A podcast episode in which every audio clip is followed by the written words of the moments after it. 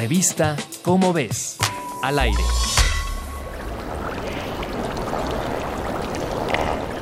La vida, eso que somos, que experimentamos, que nos rodea, es en más de un sentido un misterio.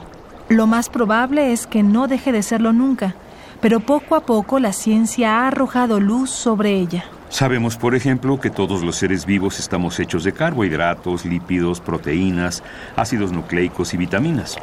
Estas moléculas son la base de nuestra existencia material y por ello han sido llamadas moléculas de la vida o biomoléculas.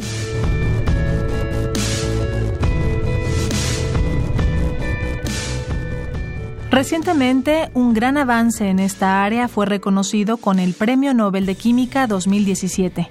Lo recibieron el suizo Jacques Dubochet, el alemán Joachim Frank y el inglés Richard Henderson. Desde distintas partes del globo, Dubochet, Frank y Henderson realizaron aportes al desarrollo de la microscopía crioelectrónica, una tecnología que permite generar imágenes tridimensionales de las biomoléculas.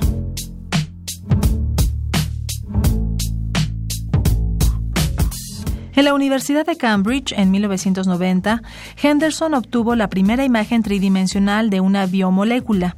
En la Universidad de Columbia, Frank desarrolló un método para mejorar la definición a partir de varias imágenes bidimensionales. En la Universidad de Lausana, Dubochet terminó de perfeccionar la técnica al congelar una biomolécula rodeada de agua. Con ello, esta pudo mantener su forma original incluso al ser observada. A la fecha, la microscopía crioelectrónica ha demostrado múltiples veces su utilidad. Nos ha permitido observar las proteínas que provocan resistencia a los antibióticos y a las quimioterapias contra el cáncer, y nos ha mostrado con precisión los mecanismos de la fotosíntesis. Además, fue también gracias a ella que se pudieron obtener imágenes tridimensionales del virus del Zika. La información ha sido invaluable en la investigación para el desarrollo de fármacos contra la infección. Encuentra más información en la revista Cómo ves. La microscopía crioelectrónica nos recuerda que todo lo grande puede empezar desde lo más pequeño. Revista Cómo ves al aire.